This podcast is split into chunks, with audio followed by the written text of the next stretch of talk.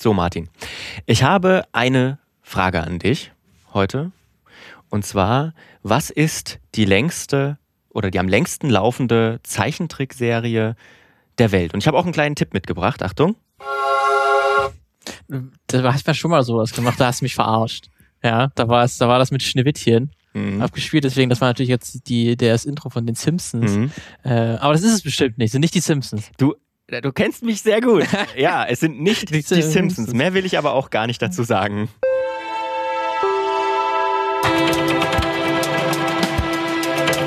Und damit jetzt offiziell herzlich willkommen zum Filmmagazin, dem Podcast, in dem wir euch alle zwei Wochen zwei Geschichten auftischen und äh, ihr müsst akzeptieren, ihr müsst damit leben. das klingt jetzt irgendwie ganz schön negativ. Lukas. Das klingt ganz schön negativ. Nein, äh, natürlich, wir präsentieren euch tolle Geschichten. Ähm, und äh, wir sind Martin, also du bist Martin. Das bin ich, ja. Und, und ich bin Lukas und wir sind zwei freie Journalisten aus Dresden ähm, in den Bereichen Games, Kultur, Filme und alles Mögliche unterwegs äh, und bringen euch eben alle zwei Wochen zwei Geschichten über mhm. Filme. Ja, und diesmal haben wir uns auch wieder jedes Mal auch ein Oberthema äh, rausgesucht, wo sozusagen diese beiden Geschichten zusammenfasst. Und dieses Mal sind es Rekorde. Mhm. Also ähm, die Filme oder die mehreren Filme oder die Personen, über die wir jetzt äh, reden möchten, die haben in irgendeiner Art und Weise einen Rekord aufgestellt. Oder vielleicht auch sogar mehrere. Hm. Ähm, genau. Äh, das ist ein äh, Thema, von dem ähm, da kann man eigentlich alles mitmachen. Ja. Ne? Also, du bist ja auf das Thema gekommen. Lukas, ja. weißt du noch, warum hast du das eigentlich ausgewählt? Wolltest ja, du mal so über die Gigantotomie des Films sprechen? Oder nee, warum? nee, das hat was mit meiner Geschichte zu tun. Also mhm. ich bin mhm. tatsächlich durch meine Geschichte drauf geko okay. gekommen, deswegen kann ich dir das jetzt gerade noch nicht verraten. Aber ähm, das heißt, es ist auch ein toller Cliffhanger, weil ich bin heute wieder als Zweiter dran. Mhm. weil wir wechseln uns ja immer ab mit, äh, wer startet mit einer Geschichte, äh, mit seiner Geschichte und wer äh, folgt darauf. Und heute bist du dran, Richtig. uns äh, zu überraschen mit einer hoffentlich äh, sehr tollen Geschichte. Dann, Lukas, äh, fahr mal den Film ab. Ich fahr mal den Film ab.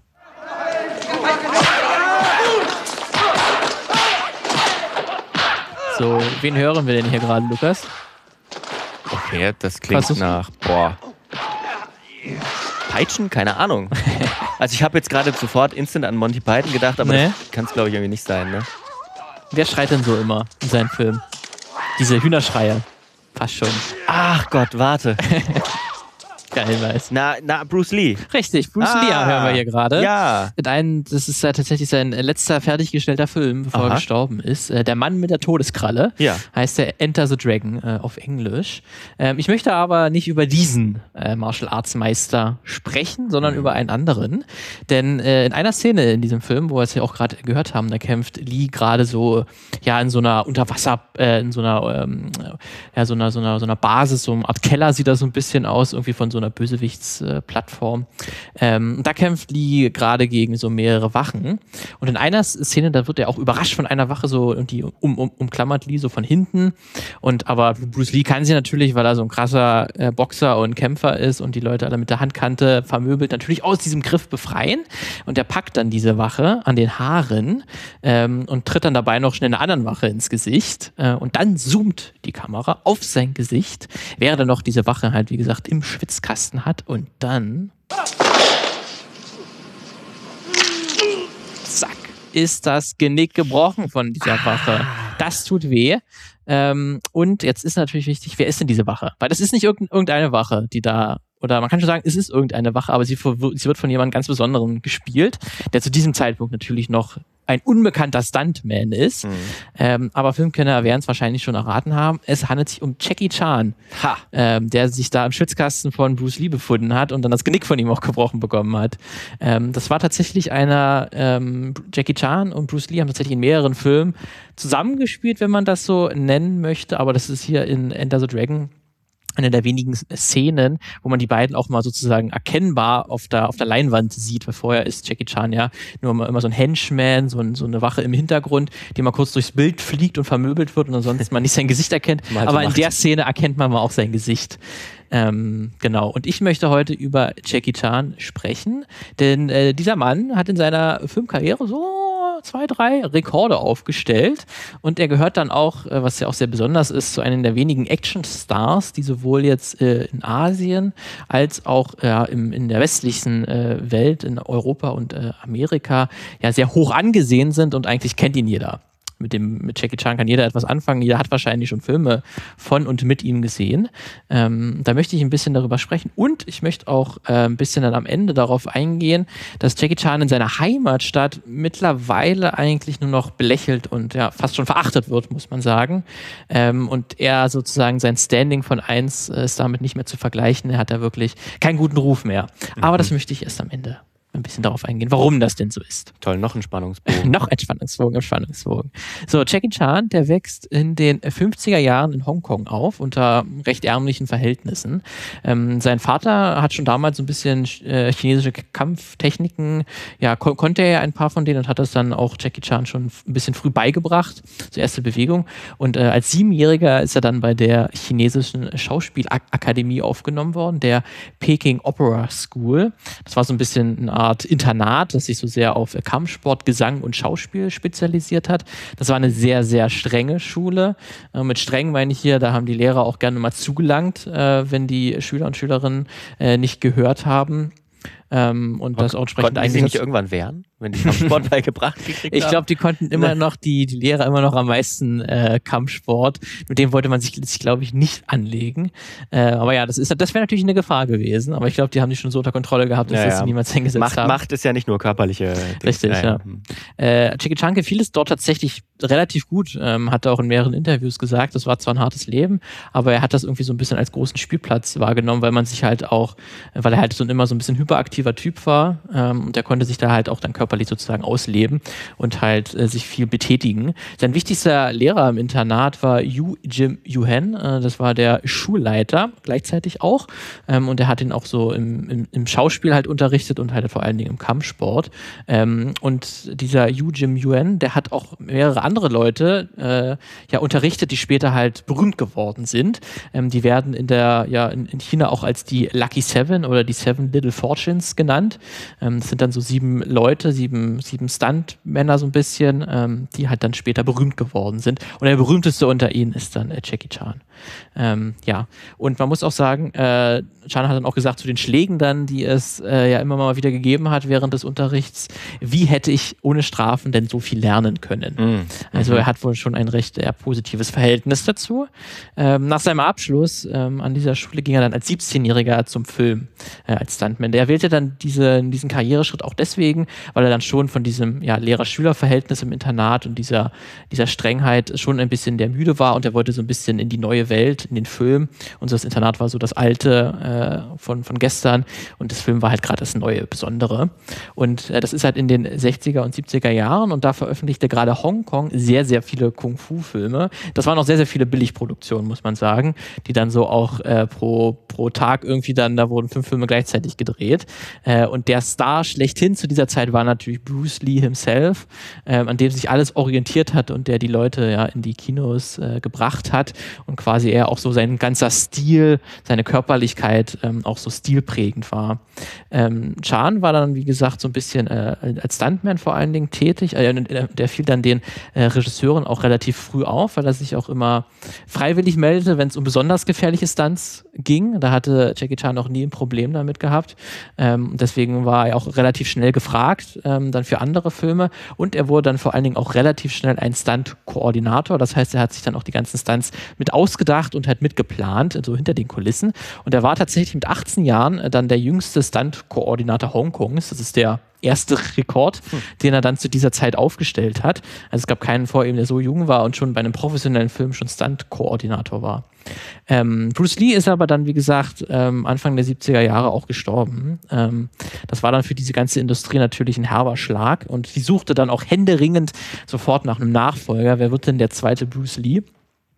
Und ein Regieassistent, mit dem Jackie Chan äh, zusammengearbeitet hat, namens Willy Chan, die sind jetzt nicht miteinander verwandt, haben nur den gleichen Nachnamen, äh, der engagierte dann äh, Jackie Chan für einen äh, Film ähm, und der förderte ihn dann im, im Laufe seiner Karriere immer weiter und er wurde dann auch zu seinem ja, Geschäftsführer und Manager und er wollte aus Jackie Chan den zweiten Bruce Lee machen. Äh, und deswegen hat ähm, Jackie Chan so Mitte der 70er Jahre viele Filme gemacht, wo er die noch sehr ernst sind, die sehr hart, die so total in dieser Art von Bruce Lee äh, designt und, ges und gestaltet wurden. Und da passte aber Jackie Chan so gar nicht rein. Äh, wer schon mal einen Film gesehen hat äh, mit Jackie Chan, der weiß, ähm, der ist eine relativ frohe Natur, ein Komiker. Äh, der nimmt sich nicht besonders ernst. Deswegen passt das eigentlich nicht so recht zusammen, so dieser Bruce Lee-Style auf den Jackie Chan. Ähm, deswegen, diese Filme haben auch nicht funktioniert, auch an der Kasse nicht funktioniert. Ähm, und die waren auch für Jackie Chan selbst. Ähm, war er immer sehr unzufrieden damit, dass er diese Rolle einnehmen musste als zweiter Bruce Lee, obwohl ihm das so gar nicht äh, gelegen hat. Er ist dann aber auf einen anderen Filmproduzenten getroffen, der ihm in ihm tatsächlich mehr gesehen hat als ein Bruce Lee-Doppelgänger. Ähm, und er holte ihn dann an, an Bord für die äh, Hauptrolle für äh, Die Schlange im Schatten des Adlers. Das ist äh, von 1978 ist dieser Film und das Kenn war schon und das war schon vom Drehbuch ähm, war das auch schon als Komödie angelegt. Ja und das sind das dann auch vor allen Dingen. Es sind ja viele Filme, die ich jetzt ja nennen werde, die man wahrscheinlich mit dem Namen nicht so viel anfangen können, wie jetzt Luca schon gesagt hat, ähm, weil das äh, da wurden auch, die viele sind auch gar nicht unbedingt nach Deutschland gekommen oder nur für kurze Zeit. Ähm, und die sind dann, es sind wie gesagt auch sehr, sehr viele. Also Jackie Chan hat in sehr, sehr vielen Filmen mitgespielt. Gerade in den 70er und 80er dann, Jahren dann später. Ähm, und die Schlange im Schatten des Adlers, die war dann, wie gesagt, schon als Komödie angelegt und deswegen hat das sehr gut gepasst, dass dann Jackie Chan halt auch die äh, künstlerische Freiheit bekommen hat, auch die Stunts wieder zu machen. Und er hat dann halt genau diese, seine Martial Arts Kenntnisse und seine äh, Stunt-Künste, dann auch diesem Humor, die, die schon in der Story äh, voranliegt, schon diesem, seiner Action anzupassen. Und dieser Film wird dann gemeinhin so als erster richtiger Jackie Chan-Film bezeichnet, so diese klassische Action-Komödie, wo dann wirklich die Action ähm, sehr komödiantisch angelegt ist, ähm, wo sich äh, Jackie Chan jetzt nie der, der, äh, der Held ist, der, der die Bösewichte alle im Nu fertig macht und immer der Coole ist und die was falsch macht, sondern der, er verletzt sich dabei meistens auch selbst bei seiner Action und das ist alles immer. Tatsächlich auch in echt, ne? Also da ist Tatsächlich auch in echt, das ja. komme ich auch noch später hinzu, seine zahlreichen Verletzungen, die er sich auch zugezogen hat. Ähm, deswegen so sind dann auch so seine Filme angelegt. Äh, Im gleichen Jahr äh, erschien dann auch, sie nannten ihn Knochenbrecher. Ähm, das ist dann äh, eine sehr erfolgreiche Actionkomödie, die dann so sein erster großer Hit in Hongkong und China war. Äh, und er etablierte sich dann wirklich als, als Star, ähm, der aber halt nicht mehr Bruce Lee ist, sondern halt einfach Jackie Chan ist.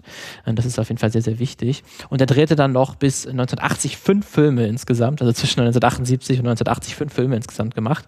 Ähm, und dann ist der Filmproduzent Raymond Chow auf ihn aufmerksam äh, geworden geworden. Der wollte ihn dann halt auch im Westen groß machen, weil er irgendwie gesehen hat, der hat auch Potenzial jetzt nicht nur hier ähm, im Osten äh, die, die Leute ins Kino zu holen, sondern vielleicht auch in Übersee.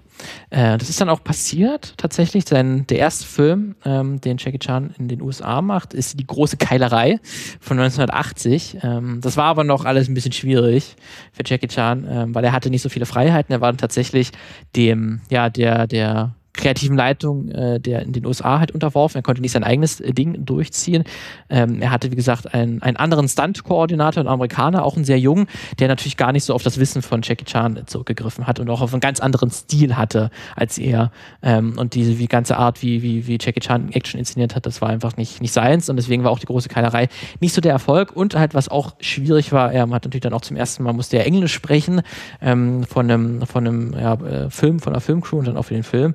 Ähm, und der war noch ein bisschen, ja, etwas schlechteren, sag ich mal. Das war noch alles ein bisschen rudimentär. Er musste zwar nicht so viel sprechen in dem Film, aber das wurde sich dann sehr darauf fokussiert, dass er das möglichst korrekt ausspricht und er konnte sich dann gar nicht so sehr auf die Action konzentrieren, was ja ihm eigentlich obliegt, um besonders da seine kreative Energie reinzustecken. Ähm, deswegen hatte er es so besonders äh, schwer gehabt, in, in, den USA am Anfang ähm, erstmal Filme zu finden, weil er dann nach der großen Keilerei und nach, nachdem das dann Flop war, erstmal keine Skripte auch mehr bekommen hat. Ähm, deswegen ist, hat er dann auch dann noch wieder, wieder, wieder viele Filme in Hongkong gedreht. Er hat sich aber in, dieser Zeit auch besonders viel mit Buster Keaton und Harold Lloyd besch beschäftigt. Das sind ähm, Stummfilmstars aus den 1920er Jahren, ähm, die auch schon mit Action irgendwie gearbeitet haben in ihren Stummfilmen und auch sehr diese Slapstick-Art hereingebracht haben, die ja Jackie Chan sehr angesprochen haben. Und das hat er dann sehr genau studiert studiert und wer seine Filme kennt und besonders die Hongkong, seine Hongkong-Filme der 80er Jahre, der wird in, in immer wieder Anspielungen auf Buster Keaton und Harold Lloyd finden, in zum Beispiel der Superfighter von 1983. Da wird diese berühmte Turmuhren-Szene nachgestellt, ähm, wo, wo Harold Lloyd ist, glaube ich, ähm, halt an der, an der Turmuhr hängt und droht runterzustürzen. Ja, an dem Zeiger, ne? An, dem, an diesem Zeiger, ja, genau.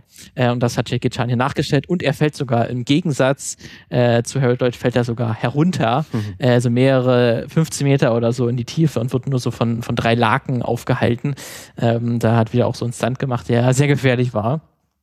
Ähm, er hat dann nochmal, 1994 war dann der zweite Versuch, im Westen Fuß zu fassen, Rumble in the Bronx.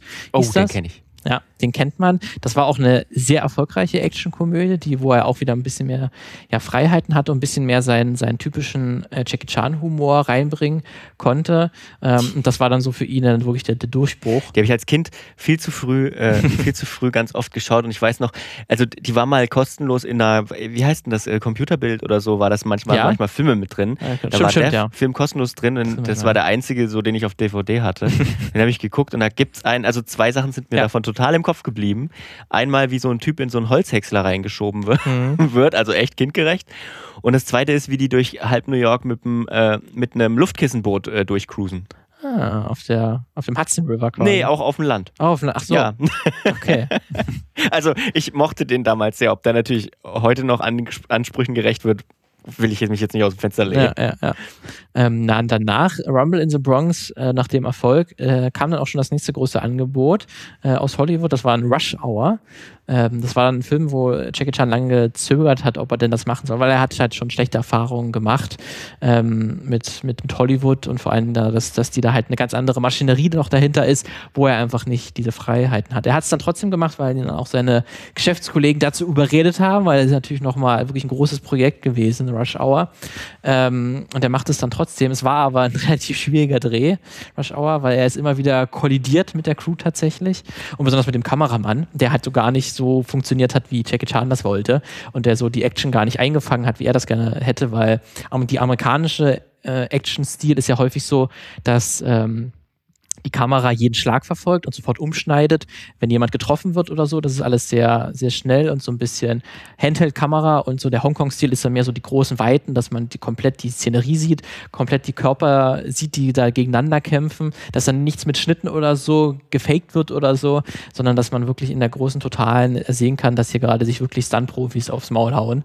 Ähm, das ist dann etwas, was besonders bei Rush Hour für Probleme gesorgt hat, weil Jackie Chan das eigentlich gerne so gehabt hätte. Und es gibt tatsächlich ein zwei Szenen im Film, wo äh, er hat zumindest eine Doku erzählt, die ich mir angeschaut habe. Das hat auch Jackie Chan selbst bestätigt, ähm, wo dann der Kameramann vor Wut abgehauen ist und Jackie Chan das übernommen hat. Also es gibt mehrere Szenen im Film, die halt mehr oder weniger von Jackie Chan mit auch designt wurden, wo die Action von Jackie Chan designt wurden und wo er auch die Kamera mitgeführt hat oder mitgeleitet hat und dann auch so ein bisschen Krass. die Regie teilweise auch übernommen hat, weil der Regisseur zu der Zeit auch ein äh, junger Einstiegsregisseur äh, war und selbst von Jackie Chan so ein bisschen lernen wollte.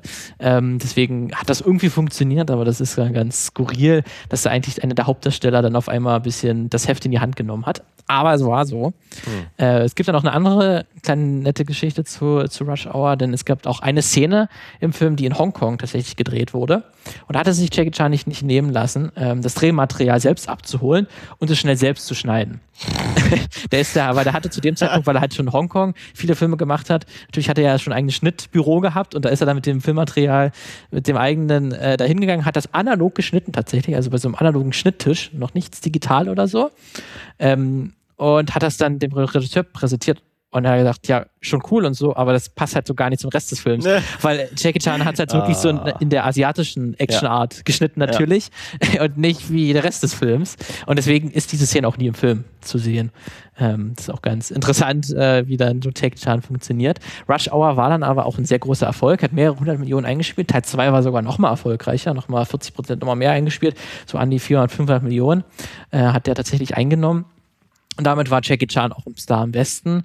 Äh, seine nächsten Filme, Shanghai Noons, Shanghai Nights, waren dann auch äh, Filme, wo er selbst die Stunts komplett selbst designen konnte. Der hatte der sozusagen schon das Standing, halt sich gar nicht, gar nicht mehr reinreden zu lassen. Und das sind dann so die Filme, sagen wir mal, seine, von seinen amerikanischen Filmen, die am ehesten an seine Hongkong-Filme rankommen. So wird zumindest gesagt, diese mhm. beiden. Ähm, er sagt aber trotzdem, dass er zwei verschiedene Fangemeinschaften hat. Die westlichen, die seine amerikanischen Filme mögen und die östliche Fangemeinschaft, die vor allen Dingen halt seine Hongkong-Filme mögen. Also und, und, genau umgedreht eben nicht. Die äh, asiatischen Zuschauer oder die äh, aus China mögen halt die amerikanischen Filme nicht und die äh, westlichen haben jetzt, kennen jetzt kaum jetzt die Hongkong-Filme. Ähm, deswegen ist es so ein bisschen getrennt bei ihm. Äh, er nutzt und dann auch seit den 2000ern auch dann jetzt häufiger neue Techniken. Er ist so ein bisschen von diesem ja, Credo abgegangen, dass das alles immer selber machen muss und so. Er macht viele seine Stunts ja auch, wie gesagt, selber. Ähm, seitdem macht er auch neue Technologien setzt er ein, ja, und will auch ein bisschen vorsichtiger sein, hat er gesagt. Und er macht jetzt, äh, ja, so die letzten 20 Jahre macht er eigentlich immer wieder auch für Hollywood ein paar Filme, aber auch wieder viele in, in China. So, das wäre jetzt ein kurzer Abriss zu seiner Biografie und zu seinem ersten Rekord, dass er der jüngste Stunt-Koordinator äh, zu seiner Zeit war mit 18 Jahren. Ähm, das ist aber nicht der einzige Rekord, den Jackie Chan aufgestellt hat. Äh, nur eine kurze noch Anekdote. Stand 2020 hat er in 141 Filmen mitgespielt. Das ist schon mal eine ganze Menge. Das sind aber noch lange nicht die meisten. Ne? Christopher Lee hat tatsächlich in 276 Boah, Filmen mitgespielt. Was? Okay, krass. Das ist aber noch längst nicht alles was? zu dem indischen Schauspieler, ich versuche das mal korrekt auszusprechen, Kaneganti Bram Andanandam. Ich hoffe, ich habe es ungefähr richtig ausgesprochen. Über 1000. Oh, was? Wann? Wie alt? Der ist schon ein bisschen älter, ja, aber der hat irgendwie 20 Filme macht er irgendwie pro Jahr. Ähm, der ist ein bisschen sehr desecrated drauf. Aber deswegen äh, hat Jackie Chan trotzdem auch in sehr vielen Filmen mitgespielt, würde ich auch, auch nochmal sagen. Ähm, das sind vor allen Dingen dann auch, er hat dann auch vor allen Dingen nicht immer nur die, die Hauptrolle oder Nebenrolle gespielt in diesem Film, er ist dann häufig, wie gesagt, auch Stuntman und Stunt-Koordinator und das ist häufig nicht mal in den Credits ist das äh, eingezeichnet, weil er, wie gesagt, das einfach übernimmt. er ist so ein bisschen ein Typ, der sich da um alles kümmert, was so die Action äh, angeht. Selbst wenn er nicht jetzt nicht der Hauptkreative eigentlich hinter dem Film ist, dann nimmt er das einfach an sich. Deswegen ist er häufig bei Filmen Stuntman oder Stunt-Koordinator und das findet und das steht gar nicht so in den Credits. Das erfährt man dann nur über zwei, drei Ecken, dass er, äh, Jackie Chan auch einen großen Anteil daran hatte, wie die Action halt aussieht. Hm. Und was man auch, was jedenfalls wichtig ist, um, um ihn zu verstehen, Jackie Chan ist ein Perfektionist. Äh, denn er hat wahrscheinlich die Filmszene, die jemals mit, äh, die die meisten Takes gebraucht haben. Also die meisten Versuche, das richtig hinzubekommen. Ähm, es geht nämlich um den Film Dragon Lord.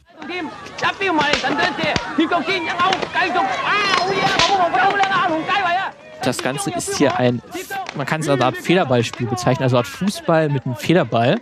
Ähm, da sieht man, das ist ja eine Sequenz in dem Film, wo man gerade so ein zehnminütiges Match sieht, wo dieses Federballspiel spielen, also zwei Teams gegeneinander. Und das kann man wirklich so als Fußball bezeichnen mit einem Federball und der Ball, der berührt die halt nie den Boden. Und das sieht halt echt sehr beeindruckend aus, ähm, wie die dir halt mit dem Ball jonglieren äh, und dann halt Tore schießen oder einen Foul machen oder sich halt auch den Bälle einfach nur so zuspielen. Und wie gesagt, der, dieser, dieser Federball berührt halt nie den Boden. Und in einer Sequenz tatsächlich, da ähm, liegt dann Chan auf dem Boden äh, während sich der Federball so gerade in der Luft befindet. Ähm, er steht dann auf und kickt diesen Federball mit so einer Art Seitfallzieher ins gegnerische Tor. Mhm. Das ist so eine Aufnahme. Und diese Sequenz, also wirklich nur diese Sequenz, soll über 1000 Takes gebraucht Boah, haben was? und 40 Drehtage. Boah. Okay, so viel haben manche deutsche Filme nicht. Richtig. So viele Drehtage insgesamt. Einige Quellen gehen tatsächlich auch von noch mehr Takes aus. Die sprechen von 2900 Takes. Ähm, das wird aber äh, dann eher gesagt, dass so die ganze, äh, die ganze, äh, das ganze Federball-Match hat 2900 Takes gebraucht. Okay, da gibt es jetzt mehrere Quellen. Auch Jackie Chan selbst hat sich nie eine konkrete Zahl gesagt. Man findet mal Biografien und auch so bekannt und und und ja ähm, Bekannte und Experten und halt auch Wegbegleiter von Jackie Chan, die diese mal solche Zahlen genannt haben. Ähm, deswegen ist das jetzt ja alles nicht definitiv und deswegen hat er auch keinen Guinness World Record dafür. Mhm. Ähm, aber es gibt wirklich äh, also die, die Indizien sind recht groß, dass es zumindest eine, sehr, sehr viele Takes gebraucht hat, ehe diese ganze Szenerie und besonders diese eine Sequenz wirklich im Kasten war. Also der ähm, eine Produzent des Films hat halt auch erzählt, diese 40 Tage für diese eine Sequenz, nur weil er auf einmal gemerkt hat, hey, warum kostet uns der, der Film dann so viel? Und ist dann runtergefahren zum, Drehter, zum Drehort und hat dann gesehen, dass Jackie Chan jetzt gerade am 38. Drehtag ist und diese eine Sequenz noch filmt. und was habt ihr sonst noch so gemacht? Ja. er versucht die ganze Zeit diesen Fehler mal reinzukicken ins Tor. Ähm, und das ist dann wirklich, und auch Jackie Chan hat zumindest in seiner Biografie auch selbst gesagt, dass dieses Federbeispiel die meisten Takes seiner gesamten Karriere benötigt haben. Ähm, deswegen ist das auch wahrscheinlich die Szene mit den meisten Takes in der Filmgeschichte. Ähm, und das äh, verwundert auch nicht so ganz, wenn man sich äh, so ein bisschen mit anderen Making-of-Geschichten seiner, gerade seiner Hongkong-Filme anschaut. Es gibt zum Beispiel in The Young Master, der ist von 1980, da gibt es so eine Szene, wo Jackie Chan so ein, so ein ähm, einen Fächer hochwirft und den ganz elegant auffängt. Und das hat, diese Szene hat auch wieder allein 120 Takes gebraucht. Mhm. Ähm, und deswegen, äh, es gibt äh, ganz, ganz viele, wenn man sich auch seine, seine Action-Sequenzen anschaut, dann sind die auch häufig, sehen die auch total elegant aus, weil sich Jackie Chan immer irgendwas nimmt, was der Umgebung irgendwie rumliegt. Also wenn es eine Leiter ist oder so, die rumsteht, ja, der kämpft ja, auf einmal mit der Leiter und dann wirbelt er die, um, um sich so rum und steckt seinen Kopf drin, drin äh, durch die Leiter. Und das ist alles was, das braucht halt Zeit, bis das so elegant und so fluffig funktioniert, ohne dass du dich verletzt oder dass zumindest auf Kamera dann ist, dass du dich verletzt. Ähm, und deswegen dauert das alles. Er hat auch häufig gerade so in den 80er Jahren zwei Filme pro Tag gedreht, also in der Nacht und am Tag jeweils äh, ein, einen Film gedreht oder zu einem Set gegangen. Ähm, deswegen hat er dann halt auch diese enorme Anzahl an Filmen mittlerweile gedreht. Und aber er hat tatsächlich auch zwei Guinness World Records. Mhm. Jackie Chan persönlich. Das hat er 2012 tatsächlich überreicht bekommen, zwei, auch sogar zwei gleich, also zum, zum gleichen Zeitpunkt. Nämlich er ist einmal die Person für die meisten Filmstunts oder die am meisten in den Credits als, als Stuntman genannt werden. Da gibt es keinen äh, so viel äh, wie Jackie Chan. Und in dem Film Chinese Zodiac, der ist auch von 2012, da übernahm Jackie Chan tatsächlich 15 Jobs sozusagen innerhalb des Films. Er ist der Autor, er ist der Regisseur, er ist die Hauptrolle, er ist der Producer, der Executive Producer, er ist der Kameramann, der Art Director, der Production Manager, er hat sich ums Catering gekümmert, er hat, er hat die Stunts koordiniert, er hat natürlich Stunts auch selbst gemacht, er hat, er ist Gaffer gewesen, er hat er Komponist, und er, er hat äh, die Props mitdesignt, also so die Sets mitdesignt und er hat das Hauptthema äh, des Films mit, also gesungen. Hat der, der, Mann, hat der Mann vielleicht irgendwie ein kleines Problem mit, damit Verantwortung abzugeben? Kann das sein? Möglicherweise. Ich glaube, das, das zieht sich auf jeden Fall durch seine Biografie durch, dass er das nicht gerne anderen Leuten machen will. Obwohl er, das muss man auch sagen, ähm, der hat bei seinen Hongkong-Filmen hat auch immer auf so eine Crew zurückgegriffen, die dann seine anderen Stuntmänner waren und die hat, das war auch so ein bisschen so ein innerer Zirkel für ihn, ähm, die, die er da gekannt hat und das war eine sehr eingeschworene Gemeinschaft. Und es gibt auch so ein ganz rührendes Video, ähm, wo Jackie Chan diesen, diesen auch dankt, dieser ganzen Stunt-Crew, das ist natürlich natürlich auch, obwohl er so viel selbst gemacht hat, ist natürlich von anderen Leuten abhängig. Und der wurde auch von vielen Leuten auch gefördert, die ihn früh erkannt haben. Ähm, und der ist auf jeden Fall auch davon, davon auch abhängig gewesen und war da auch immer sehr dankbar, dass er diese, auch diese Filmcrew hatte, die halt auch sehr talentiert ist, mhm. äh, die nicht, nicht minder, nicht mindere Qualitäten hat als Jackie Chan selbst. Ähm, noch vielleicht kurz zu seinem ja, Action-Comedy-Stil, den habe ich ja schon ein bisschen so angesprochen, die Action-Komödie von Jackie Chan. Also vielleicht das Besondere ist ähm, an, an, an Jackie Chans Stil, ist so, dass er Action und Humor jetzt nicht als zwei verschiedene Dinge ansieht, so häufig in so ja, Hollywood-Filmen, die halt lustig sind und die Action haben, wie jetzt, weiß ich nicht, Guardians of the Galaxy, da gibt es halt die lustige Szene, wo du lachst und dann ist die Action aber die schon ernst die tut halt schon, die soll wehtun oder da geht es um emotionalen, um eine emotionale Szene episch und, oder episch ja. oder so. Und bei Chan ist es wirklich total vermischt, diese beiden Sachen. Also wenn er lustig im Dialog ist, dann ist er auch lustig in der Action. Und er nimmt sie, wie gesagt, nie ernst. Ähm, die Action-Szenen sind immer sehr klar strukturiert äh, und man sieht halt immer alles, dadurch, dass er halt nie diese Handkameras nimmt, keine Dolly-Shots, immer Weitwinkel, eine relativ statische Kamera ähm, damit man das alles immer sehr gut einfängt. Und vor allen Dingen, wenn dann die Kamera mal zoomt oder so, dann geht es auf sein Gesicht, weil man dann halt sieht, wie er dann diese Action irgendwie mit der damit umgeht, wenn er sich vor allen Dingen verletzt oder so in der Action, dann sieht man, wie er so aufhört. Und da sieht man dann auf, auf jeden Fall diese, ja, das Erbe von, ähm, von, von, den, äh, von der Stummfilm-Ära, wo er halt ein großer großer Verehrer ist mhm. äh, dieser, dieser, dieser Zeit. Kann sehr leidend gucken. Sehr leidend gucken auf jeden Fall und auch sehr lustig gucken, sag ich mal, weil das dann so ein bisschen dick und doof, ja, äh, Humor ist, glaube ich, dann manchmal, wenn er sozusagen mhm. diese Banan auf der Bananenschale ausrutschen. So ist, glaube ich, kann man vielleicht einige seiner Filme umschreiben. Ähm, aber das Ganze, ich habe es ja auch schon mehrmals angesprochen, das ist alles auch sehr gefährlich, was Jackie Chan da immer gemacht hat. Deswegen er hat sich im Laufe seiner Karriere sehr, sehr häufig verletzt. Ähm, in der rechten, äh, der rechte Arm der Götter von 1986, da sprang Jackie Chan von einer Brückenstruktur auf einen Baum, der dann so ein bisschen abknickt und er dann zur nächsten Plattform schwingt. Also er hat so ein bisschen als Liane umfunktioniert, diesen Baum, aber beim Dreh, da brach einmal ähm, die Äste des Baums äh, ab und Jackie Chan ist dann auf einen Felsen gestürzt, tatsächlich, der unter dem Baum Baum lag und er hat dann wirklich sich einen Schädelbasisbruch zugezogen und er wäre daran wirklich fast gestorben, wenn er nicht rechtzeitig in den, ins Krankenhaus gebracht worden wäre. Und er ist halt seit diesem Tag an auch auf dem rechten Ohr taub. Oh, ähm, das ist wirklich eine Verletzung, die er bis heute hat. Er brach sich auch mehrmals die Nase. In Drunken Master hätte er auch fast sein Auge verloren. In Police Story wäre er fast querschnittsgelähmt äh, gewesen. äh, da gibt es ja auch diese ganz berühmten, die ganz berühmten Stunt, wo er aus 10 Metern Höhe auf so eine Stange herunterrutscht, die so voller Gelanden und Lampen ist, wo dann so alles explodiert, als er da runterrutscht. Das war auch ein wahnsinnig gefährlicher Stunt, der halt auch so relativ echt ist, also da ist nichts getrickst oder so. Mhm. Das halt bloß unten, als er dann ankommt, ist dann, dann halt eine Matratze, die man nicht sieht oder halt was ihm abfängt. Aber ansonsten ist das auch alles echt, was passiert ist. Und es gibt so eine, eine krasse Szene, ähm, da ist nichts passiert, der hat sich nicht verletzt, aber das, das zeigt vielleicht, wie unglaublich, auch manchmal unnötig ist, wie Jackie Chan sich in, in, in äh, Gefahr begeben hat. In Mr. Nice Roll, ähm, aus den 90ern ist das, ähm, da, da rollt er über eine Tischkreissäge. Da ist so eine oh Actionsequenz halt so in einem Art Baumarkt. Und diese Tischkreissäge, die ist echt. und die läuft halt. Und äh, das ist wirklich, wenn man sich die Szene anguckt, das ist doch total was kurz im Hintergrund passiert. Wenn du nicht darauf achtest, dann siehst du das auch gar nicht, dass er mhm. gerade über diese, diese Tischkreissäge rüberrollt. Aber zwischen ihm und dieser Säge sind wirklich nur ganz, ganz wenige Zentimeter. Und wenn er das irgendwie verhaut hätte, dann hätte ihm das den Bauch aufgeschlitzt. Ja. Ähm, und das ja. ist wirklich ja, auch mega krass. Auch tatsächlich, äh, also ich, äh, finde das auch relativ unvernünftig ja. alles, weil, also Rumble in the Bronx hat er sich ja auch irgendwie den, ähm, den Fuß gebrochen oder, oder, das, oder das Sprunggelenk oder so. Also was für seine Verhältnisse wahrscheinlich wesentlich klein, äh, ziemlich klein ist, aber ich kann mich noch daran erinnern, äh, in, diesem, in dieser DVD war, waren auch Extras dabei und ein Making-of. Da sieht man halt, wie er das sich bricht, indem er von diesem Hovercraft, von diesem Luftkiss, äh, äh, Luftkissenboot auf so einen Brückenpfeiler springt, ne? Da bricht er sich halt den Fuß. So. Und dann schon irgendwie drei Wochen später steht er wieder am Set und hat äh, quasi den, den Fuß vergipst und hat aber sich machen lassen von der, vom Kostüm ähm, quasi ein, ein Umschlag für den Gips, der aussieht wie ein Turnschuh und Socken, mhm. damit er den Stunt mit vergipsten ja, Beinen ja. wieder machen kann. Ja, das ist dann halt absolut, wo so ins Krankhafte fast geht oder wo einem wirklich die eigene Gesundheit nicht mehr, nicht mehr so wirklich interessiert, sondern alles für den Film aufgibt.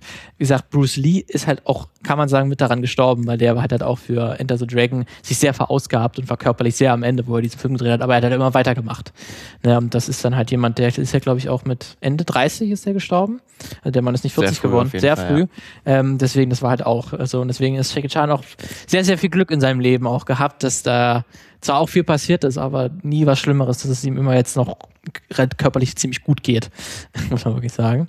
Ähm, aber jetzt, was ich schon am Anfang jetzt angesprochen habe, weil man könnte ja jetzt sagen, Jackie Chan hat in Hongkong viele Filme gedreht, auch äh, gerade halt in den 80ern, wo er dann zum größten Star, den jemals Hongkong hervorgebracht hat.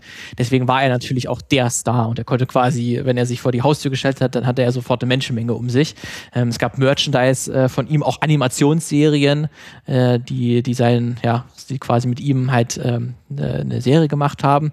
Und er stand halt so, ähm, war halt sozusagen der, der Star schlechthin. Und äh, er stand halt auch lange Zeit für, äh, für Hongkong, auch für die Stadt Hongkong und für die relative Un Unabhängigkeit Hongkongs von, von dem Festland China ah, oder von dem Rest, von, von Rest Chinas. Man ahnt jetzt schon, in welche Richtung es geht. Ähm, das spiegeln halt auch gerade so seine, deswegen mögen dann halt auch besonders die Hongkonger seine, seine Filme, ähm, weil man das halt auch in seinen, seinen Filmen halt miterkennt, dass Hongkong auch so eine eigenständige Stadt ist, weil da gibt es ja historisch bedingt ein paar Sonder, äh, Besonderheiten, dass Hongkong jetzt nicht so sehr anders ist als der Rest Chinas und sich sehr als eigenes, eigenes Stadt, als eigenes, eigenes Land so ein bisschen, bisschen sieht.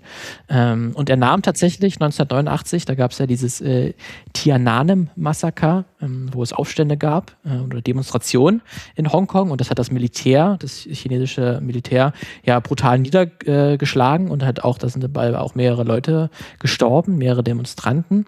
Und da hat Jackie Chan auch an der Protestveranstaltung Democracy in China teilgenommen und hat da auch ein Lied gesungen. Ähm, das war in so einem Stadion, hat das stattgefunden. Das wurde auch im, im, Fernsehen übertragen. Und halt auch, ähm, ich habe auch am Anfang erzählt, dass er relativ in ärmlichen Verhältnissen in Hongkong aufgewachsen ist. Das lag auch daran, dass seine Eltern, die sind halt geflüchtet nach Hongkong, um halt der Kulturrevolution von Mao, Mao Zedong Mao Zedong ähm, zu entkommen. Die hat auch so eine, ja, so ein politisches Programm war, was halt so China äh, Wirtschaft nach vorne treiben sollte, aber halt vor allen Dingen ja für, für Armut gesorgt hat und auch viele Leute, viele, viele tausende Leute gestorben sind im Laufe dieser Kulturrevolution. Ähm, deswegen war Jackie Chan nicht Hongkong immer verbunden. Aber Das hat sich alles ein bisschen um 180 Grad gedreht, kann man sagen. Ähm, seine Popularität in Hongkong ist eher negativ mittlerweile okay. oder sehr negativ teilweise.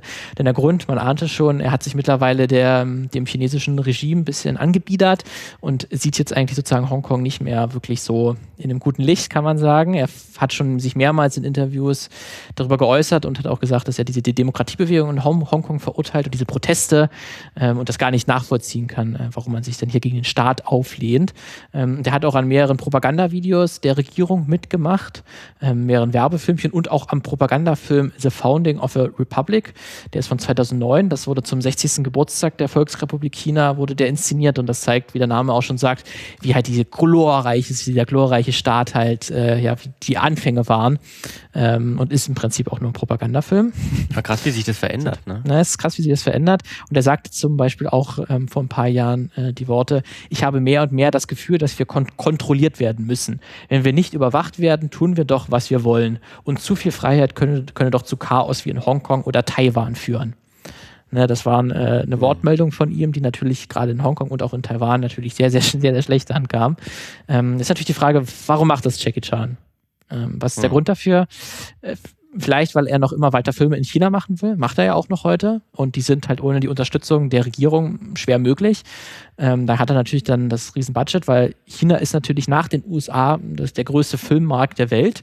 Es wird wahrscheinlich in den nächsten Jahren die USA auch über, überholen von den Einnahmen her und deswegen, das will er sich wahrscheinlich nicht wegnehmen. Und es gibt auch Vermutungen von einigen Hongkonger, ähm, die sich da auch näher mit beschäftigen, dass er da schon immer was da war. Das ist jetzt nicht was aus dem Nichts kommt, weil in seinen Filmen hat er auch häufig halt die Polizei porträtiert oder war ein Polizist. Gibt ja die Police Story Reihe, die ja dann sogar, es gibt die New Police Story, glaube ich, heißt das dann. Das ist sozusagen ein bisschen eine Neuauflage von dem Ganzen. Also er hat irgendwie drei, vier, fünf Filme gedreht und auch in ein paar anderen Filmen, wo er Gesetzeshüter spielt oder so. Deswegen hat er schon, war er schon immer, vermuten Leute, schon immer Anhänger der Polizei und ihren Mitteln. Deswegen ist er auch so bei den ganzen Protesten zwischen China und Hongkong, ist er dann eher auf der Seite von China. Hm. Hm. Das muss man leider zu Jackie Chan sagen. Ich hätte gerne die Geschichte erzählt, einfach nur, dass er ein crazy, crazy Action-Typ ist, der coole Filme gemacht hat, sehr eigenen Stil hat, zwar sehr gefährliche Sachen macht, aber auch ein paar coole Rekorde vielleicht aufgestellt hat. Aber er ist leider auch das. muss man sagen. Naja, okay. Ist für dich, hatte für dich Jackie Chan noch irgendwie Bedeutung oder freust du dich, wenn, wenn du ihn siehst? Na, hauptsächlich, also tatsächlich, also ich muss wirklich sagen, ne, meine, also Rumble in the Bronx ist meine Jackie Chan-Erfahrung. Okay, das äh, gibt sonst nicht keinen Film mehr? Nee, also gesehen natürlich ja. schon, ne? aber, aber auch nicht so, dass ich die irgendwie krass geliebt hätte, alle mhm. oder so. Ne? Überhaupt nicht. Ich, diesen Film. immer und immer wieder geguckt. Okay. Also das ist wirklich, für mich ist Jackie Chan Rumble in the Bronx. Gut, ist, dann bleibt es auch da bei Rumble in the Bronx. Ja. Was danach passiert, das ist auch nicht mehr wichtig. Danach und davor ist mir komplett egal. nee, also ne, ja. muss man, kann man natürlich immer alles von mehreren Seiten sich anschauen, sollte man auch tatsächlich. Ja, krass. Also der hat äh, einige Rekorde auf jeden Fall eingeheimst. Mhm. Mhm. Korrekt. So, Lukas, dann gehen wir jetzt, glaube ich, in die Werbung, oder? Ja, würde ich auch sagen. Mhm. Ja, herzlich willkommen zu unserem Werbeblock. Ähm, diejenigen, die bei euch äh, von euch nicht beim Stream dabei sind, also beim Livestream oder das im Video gucken, ähm, die wissen gar nicht, dass wir das tatsächlich voraufzeichnen, diese Werbeblöcke, damit wir in unserer Folge, die wir ja live aufnehmen, mal kurz durchatmen können. Und das wollen wir auch heute tun, allerdings ohne ähm, Werbung für uns selbst zu machen, wie wir das sonst immer tun. Ihr wisst ja ohnehin, wo ihr uns findet und dass ihr diesen Podcast unbedingt abonnieren sollt, sondern ähm, für die allgemeine Situation, sage ich mal. Also diese Sachen, die so wichtig sind, wie Abstand halten, möglichst wenig Menschen treffen, ähm, Maske aufsetzen, also Mund-Nasenschutz tragen überall und so weiter. Ähm, ja, dafür wollen wir einfach mal Werbung machen heute, weil das nämlich total wichtig ist. Äh, 20.000 Neuinfektionen heute am Tag der Aufnahme und viele Tote. Ne? Mhm, genau, deswegen hier nochmal ein Appell an, an alle, sich auch an die äh, Regeln äh, zu halten und ja, möglichst versuchen, die äh, sozialen Kontakte herunterzufahren. Ähm, weil irgend, das wird auch nicht für ewig sein. Irgendwann ist das auch mal vorbei. Ja, hört lieber unseren Podcast. Richtig, in der Zwischenzeit. Jetzt zum Beispiel. Wir sind wieder da. äh, so, Lukas. Ja, genau. Ich hatte, Erzähl mir mal was. Ah, ja, schon was. kurz angeteased mit, äh, mit, mit einem Ton, ähm, der dich in die Irre führen wollt, sollte, was mir natürlich leider nicht gelungen ist. Das war dieser, was natürlich der Anfang der Simpsons ist. Ähm, denn bei mir geht es um die am längsten laufende Zeichentrickserie der Welt heute. Und da könnte man easy vermuten, dass das die Simpsons sind. Es gibt auch äh, einige äh, ich will es jetzt nicht Quellen nennen, weil dann sind es natürlich keine Quellen, wenn es eine Falschinformation ist. Aber es gibt einige Magazine auch, die sagen, die Simpsons wären die äh, am längsten laufende Ze drehbuchbasierte Zeichentrickserie der Welt. Ähm, 1989 erst ausgestrahlt im amerikanischen Fernsehen, 32 Staffeln, fast 700 Folgen. Könnte man das auch vermuten tatsächlich. Allerdings äh, steht ihr dieser Thron nicht zu. Denn eine andere drehbuchbasierte Zeichentrickserie läuft viel länger als die Simpsons und steht auch damit im Guinness-Buch der Rekorde und ist ein Anime. Wir bleiben äh, heute äh, in Asien mit unseren Folgen und zwar in Japan. Sasae-san ist die am längsten laufende Animationsserie Japans und zwar schon seit 1969 läuft sie auf Fuji TV und zählt mittlerweile über 2500 Folgen. Das sind ein paar. Es sind ein paar. Kommt äh, jede Woche Sonntag, pünktlich um 18.30 Uhr mit einer neuen Folge.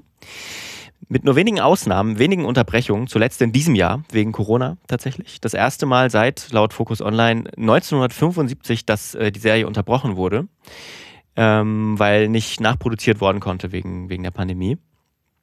Und in äh, Zusammenhang mit dieser Serie gibt es in Japan sogar den Begriff des sogenannten Sasae-san-Syndroms. Ähm, der bezeichnet eine depressive Stimmung zum Sonntagabend, weil das Laufen der Serie den Menschen daran erinnert, dass das Wochenende zu Ende ist.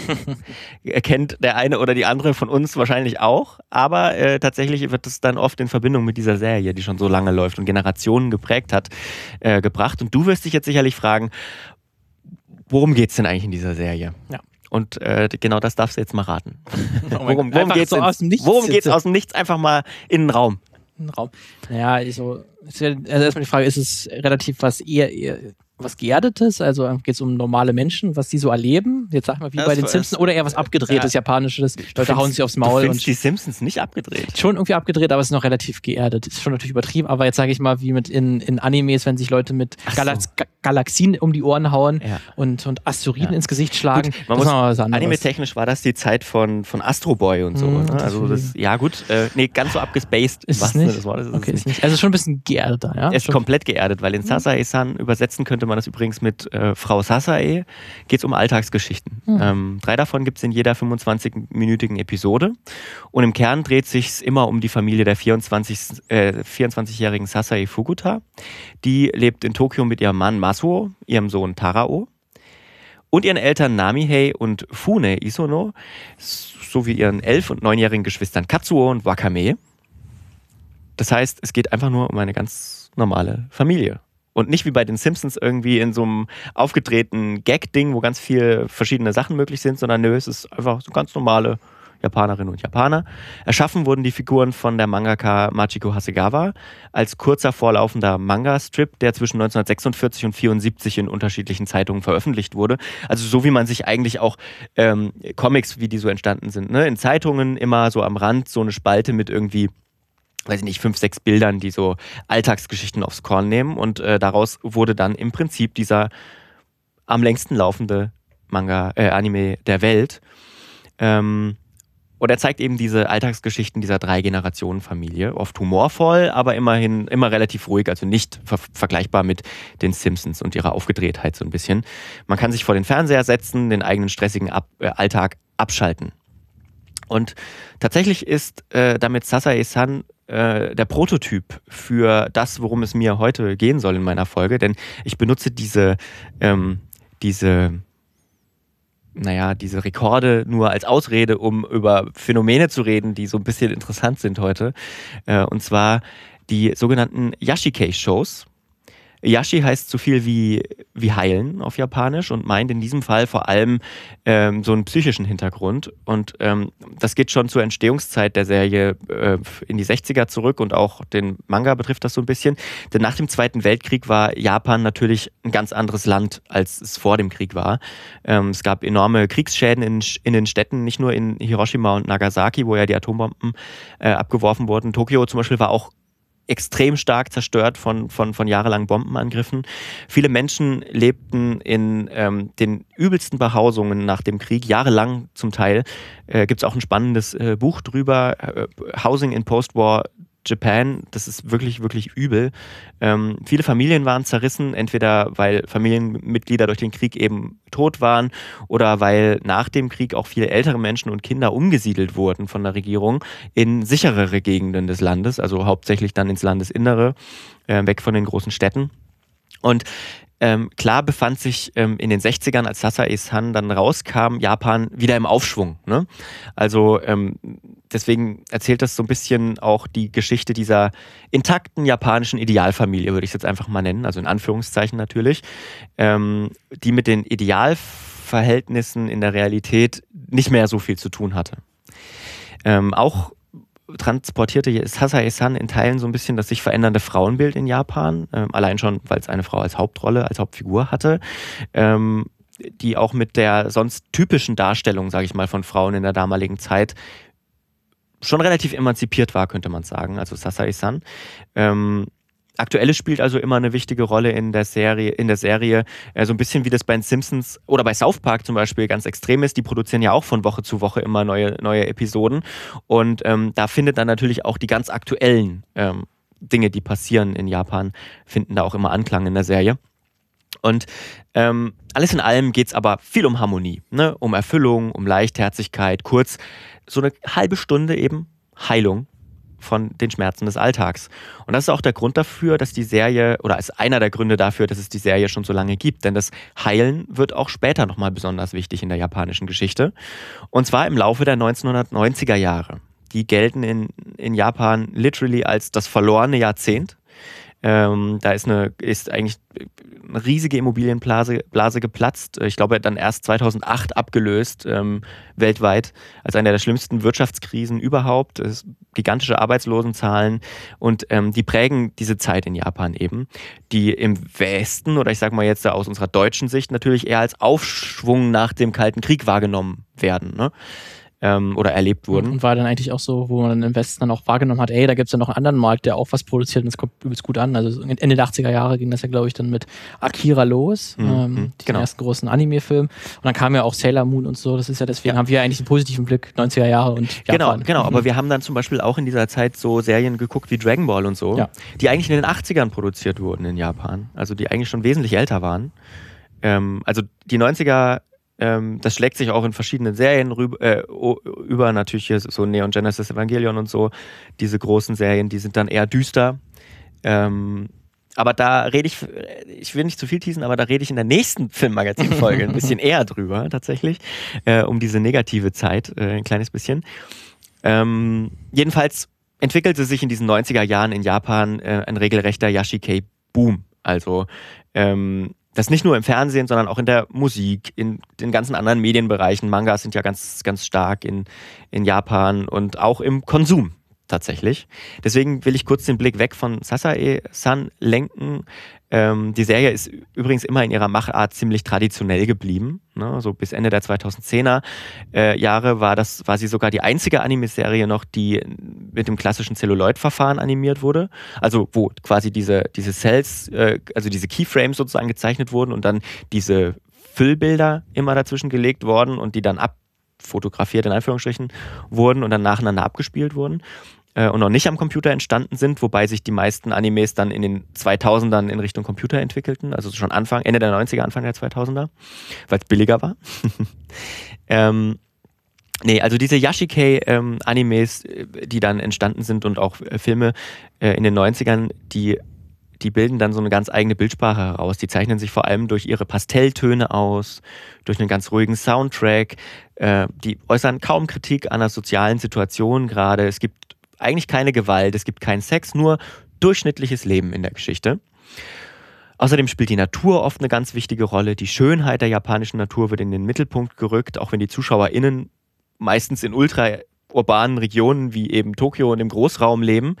Ähm, Essen ist ganz wichtig in diesen, in diesen Serien und auch dessen Schönheit des Essens natürlich. Familiäre Bindungen spielen eine zentrale Ro Rolle und damit wären wir wieder bei Sasae-san im Prinzip. Diese idealtypische Vorkriegsfamilie mit drei bis vier Generationen in einem Haushalt. ähm, die zusammenlebt. Ähm, die gibt es im urbanen Japan heute eigentlich, ich sag mal, fast gar nicht mehr. Ähm, viele Menschen leben allein, ähm, arbeiten viel. Äh, viele Menschen sind, ich würde mal sagen, einsam, ne? auch, auch vor allem ältere Menschen. Gibt es ganz viele spannende, spannende Dokus darüber, gerade beim, beim ZDF zum Beispiel eine in der Mediathek. Ähm, viele dieser also viele dieser Menschen, die arbeiten in den urbanen Regionen, die haben auch dazu noch unsichere Arbeitsverhältnisse, weil ich sag mal, es gab in Japan lange Zeit diese, diese diesen Prototyp oder die, dieses Idealbild ähm, der sicheren Arbeitsverhältnisse. Ne? Also es gab die Mitarbeiterinnen, den Mitarbeiter, die zu einem riesigen Unternehmen dazugehörten, ne? sich damit identifizierten, ähm, darüber auch abgesichert waren, die quasi eine Bindung, eine emotionale Bindung und natürlich auch eine Bindung des Lebens zu diesem Unternehmen hatten. Renten wurden oft darüber organisiert und man kümmerte sich einfach ne, von dem Unternehmen. Also man arbeitete eben ein Leben lang bei, bei Toyota oder bei Sony oder bei Hitachi oder so. Ähm, und die sind eben in den 90ern auch sehr aufgeweicht worden, diese Arbeitsverhältnisse. Und oft bot da oder bietet da Yashikei eine Ablenkung von genau diesen Problemen. Jedes Jahr erscheinen viele Filme, Animes oder Mangas, die auch heute noch unter Yashikei ähm, eingeordnet werden können. Oft firmieren sie heute auch oder aus meiner Sicht auch unter dem Genre Slice of Life, das hast du vielleicht schon mal gehört, mhm, so Slice ja. of Life, Life-Animes, die einfach einen Ausschnitt aus dem Alltag zeigen. Aber ich sage jetzt mal bewusst, ähm,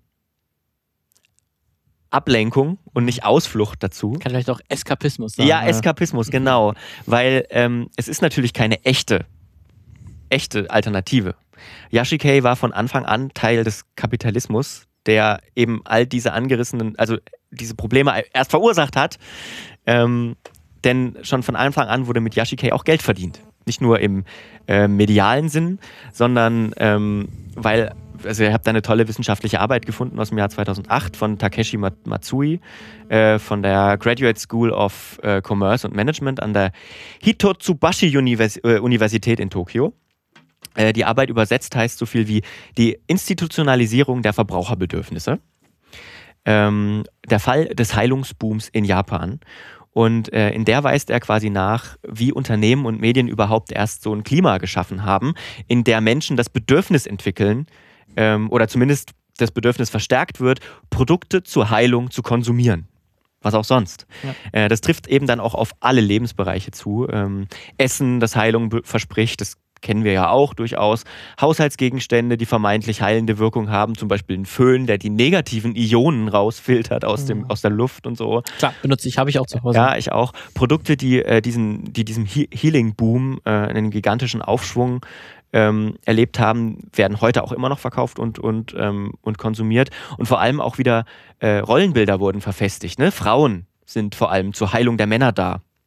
So, also kann man sich mal, mal kritisch auch Medien angucken. Äh, so. hm? Kann ich mir nicht vorstellen. Weil Care-Arbeit ist ja sowieso von Frauen zu leisten ja. und im besten Fall auch kostenlos. Aber nicht da, sondern immer was Gegenleistung, immer konsumieren. Man könnte also sagen, ähm, der Healing Boom in Japan am Ende der 90er Jahre und in den beginnenden 2000ern, ähm, ja, da hat sich der Kapitalismus eine eigene Nachfrage geschaffen. Das, äh, ist eigentlich das Beste, ne? Ja, ja erst ausgebeutet und schließlich ja. vermeintliche Lösungen angeboten die sich aber, aber die, auch nur durch Konsum. Richtig. Und, das, und der ist immer, kann sich immer noch ein bisschen steigern lassen. Du ja. kannst immer noch versuchen, den noch, noch höher zu treiben. Und ja. statt halt wirklich die Ursache zu bekämpfen, bietest du halt immer ein Pflaster an. Ja, genau. Ähm, das sich aber nach ein paar Tagen auch wieder genau. auflöst genau. und dann musst du halt wieder leider ein neues ja. Pflaster kaufen. Oh, Entschuldigung, ich habe dir den Arm aufgeschnitten. Hier, mhm. kauf doch dieses Pflaster, 5 Dollar. Ja. So. Oder, oder, oder 1000 Yen, keine Ahnung. Ja, so, ähm, also wer zu diesem ganzen Themenkomplex ein bisschen was nachlesen möchte, findet äh, die Quellen natürlich wie immer bei uns in den Show Notes auf filmmagazin.audio.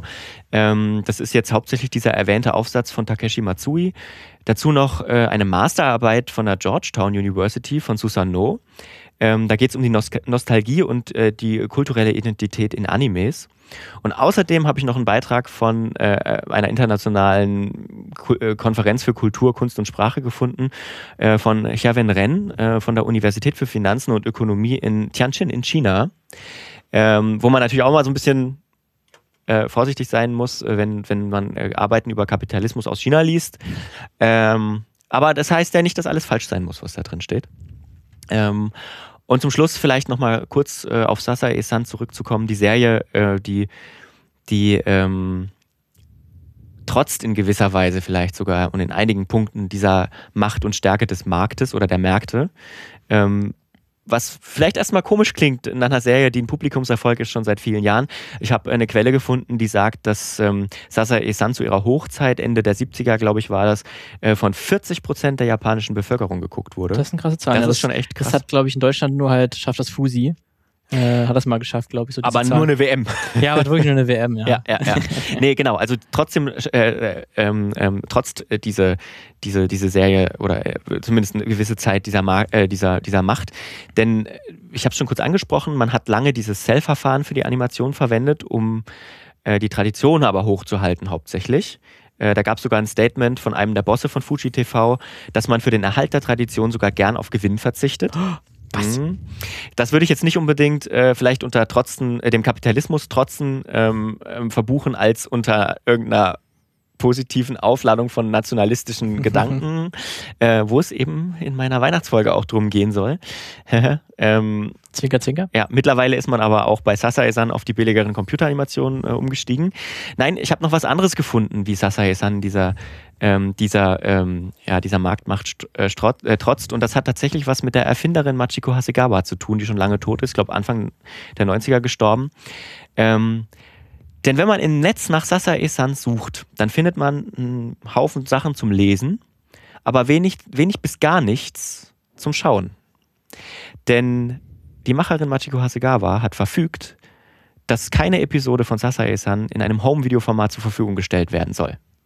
Okay, das heißt, es gibt es nicht auf, auf Videokassette, nicht Nein, auf DVD, nicht auf, DVD, auf keinem Streaming-Anbieter. Nope. Also es gibt sicherlich einige Folgen illegal, wie hm. es es immer so gibt, Leute, die das mitschneiden im Fernsehen und dann veröffentlichen. Aber es gibt keine offizielle Home-Video-Veröffentlichung von Sasae-san.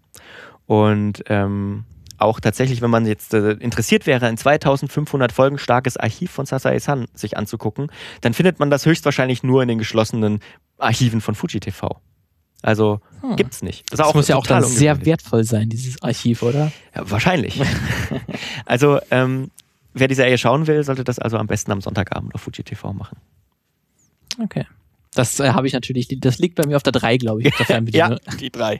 Direkt nach dem ZDF. Nach dem ZDF natürlich, ja. Nein, also das war meine Geschichte über Sasa Isan. Ähm, ich bin äh, von diesem Rekordethema ähm, ausgegangen äh, und, und hin, hingekommen zum über den Kapitalismus schimpfen. Also sowas, das kommt mir irgendwie bekannt vor, Lukas. Und dafür Immer halt, bei dir das Gleiche. Dafür halte ich dann vielleicht auch einen Rekord. Irgendwann mal, wenn wir genug Folgen, wenn wir 2500 Folgen Filmmagazin gemacht ja. haben. Aber wie lange brauchen wir dafür noch? Wir sind jetzt bei Folge 76. Okay, 76. haben wir noch ein bisschen Und hoffentlich dann brauchen wir dazu dann auch nicht über 1000 Takes. Ich das haben. Nee. nee, ich hoffe nicht. Also, das war unsere Folge für diese Woche. Ähm, schön, dass ihr wieder dabei wart. Ihr könnt uns abonnieren, überall, Spotify, sonst wo, wenn ihr uns nicht da eh schon hört. Ihr könnt uns auch bei YouTube zuschauen, nachschauen, diese Folge. Ähm, Blick in die Kamera ähm, ja. Ja. Wir, wir, sind in zwei Wochen wieder da, äh, dann mit einer Weihnachts-Sonderfolge. Wir haben dann mhm. zwei Weihnachts- und Silvester-Sonderfolgen für euch vorbereitet, wo es jeweils nur eine Geschichte gibt, aber das ist ja, die sind ja nicht minder wertvoll, nee, nicht minder interessant. Genauso gut. Vielleicht sogar besser. Ja, vielleicht sogar besser. Dann stellen wir unser Konzept vielleicht um. Ja, mal gucken. Schon wieder? Oh mein Gott. also, es war schön. Ähm, bis ja. zum nächsten Mal. Ciao, ciao. Bye, bye. Eine Einfachtonproduktion 2020.